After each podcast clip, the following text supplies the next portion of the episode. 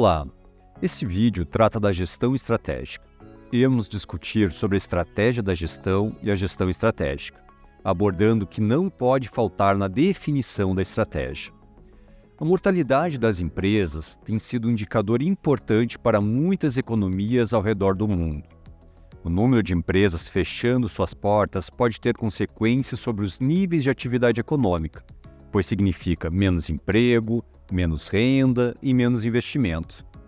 De acordo com a Fortune 500, 80% das empresas que existiam até 1980 não existem mais.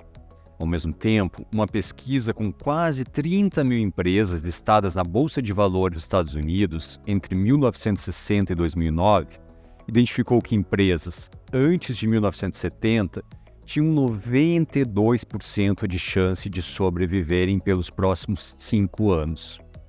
É muito pouco tempo. Esse mesmo indicador caiu para 63% para empresas pesquisadas entre 2000 e 2009. Se uma empresa listada no Standard Poor's 500 durava em média 61 anos em 1958, esse mesmo indicador reduziu para menos de 31 anos entre 1996 e 21 anos em 2020. As estimativas indicam que a sobrevivência média dessas empresas chegará a 16 anos em 2027, com 75% delas tendo desaparecido. Nesse período, empresas como Enron e Lehman Brothers decretaram falência, enquanto General Electric, ExxonMobil, Procter Gamble e DuPont conseguiram sobreviver, mesmo deixando as posições de topo com maiores companhias.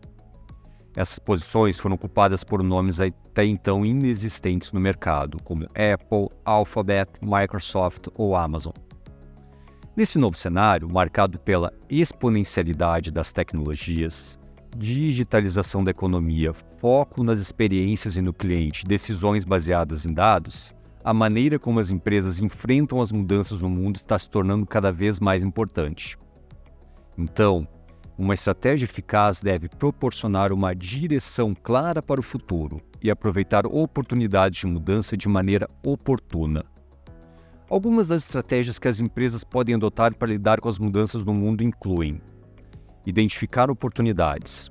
As empresas devem estar sempre atentas às mudanças no mercado as tendências emergentes e as novas tecnologias que possam criar oportunidades de negócios. Elas também devem estar prontas para explorar e aproveitar essas oportunidades. Estabelecer parcerias.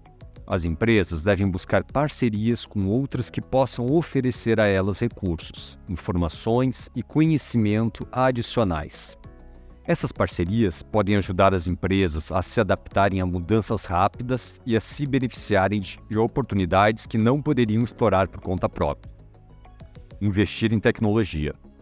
A tecnologia pode ser um grande aliado para as empresas, pois permite que acompanhem e respondam às mudanças no mercado de maneira mais eficaz.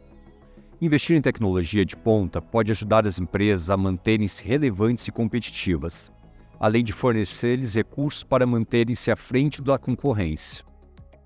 Focar na inovação. As empresas devem se esforçar para inovar e criar produtos e serviços. Isso pode ajudá-las a se destacar em um mercado em constante mudança e aproveitar oportunidades de crescimento. Estabelecer práticas de previsão. As empresas devem usar métodos analíticos, como análise de dados e inteligência artificial, para prever tendências e identificar possíveis problemas antes que aconteçam. Isso permitirá que elas se preparem melhor para lidar com mudanças futuras e assumir riscos calculados. Ao implementar uma estratégia de maneira eficaz, as empresas podem estar mais preparadas para enfrentar as mudanças no mundo e aproveitar novas oportunidades de crescimento. Nesse contexto, a estratégia empresarial é essencial para a sobrevivência de qualquer empresa. Uma estratégia bem-sucedida deve ter um plano para aumentar a produtividade, expandir as operações, aumentar a lucratividade e controlar os custos.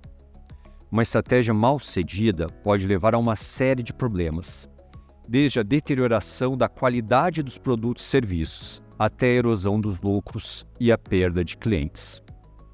Uma estratégia empresarial bem pensada e executada pode ajudar a reduzir a mortalidade das empresas ao mesmo tempo que proporciona oportunidade de crescimento e prosperidade. Então, a gestão estratégica é um processo que envolve a definição de objetivos, a identificação de oportunidades e ameaças, a análise de recursos e competências, a definição de estratégias, a implementação de planos de ação para alcançar os objetivos definidos e, finalmente, a avaliação da execução da estratégia. Para tanto, a estratégia deve fixar a direção pretendida, mobilizando os esforços e os recursos para sua execução e atuando como um fio condutor que gere um padrão de ação ao longo de toda a empresa. Esse fio condutor pode ser visto na figura 1. A estratégia objetiva a construção de uma vantagem competitiva sustentável a partir da relação entre a empresa e o meio ambiente. Entende-se vantagem competitiva como a obtenção de um desempenho econômico superior a seus concorrentes, a partir da criação de valor, entrega desse valor aos clientes e captura de parte desse valor, resultando no desempenho econômico. Portanto, estratégia é a criação de uma posição exclusiva e valiosa. A gestão estratégica envolve as decisões, ou seja, os trade-offs, que definem os produtos e serviços para determinados clientes e mercados, considerando a posição da empresa em relação aos seus concorrentes. Logo, resolver esses trade-offs é decidir não somente o que priorizar, mas também o que não fazer dentro de uma perspectiva de competição. Essas escolhas podem ser observadas na figura 2. Por exemplo, Jeff Bezos, da Amazon, The Washington Post, Whole Foods, entre outras, e Elon Musk, da Tesla, SpaceX, Twitter, entre outras empresas, desenham uma estratégia inovativa por meio de uma análise regressiva que chamam de Future Back, ou Backcast.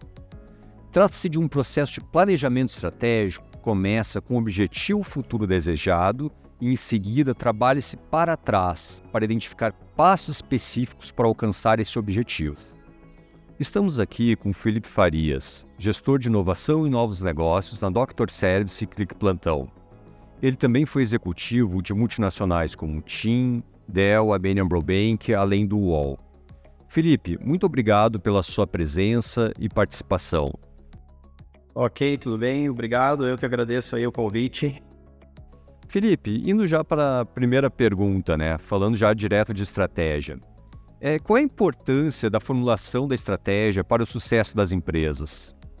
Certo. Aqui na nossa empresa, a Dr. Service, né, a gente uh, utiliza a estratégia, a formulação da estratégia, como um direcionador, o norte, né?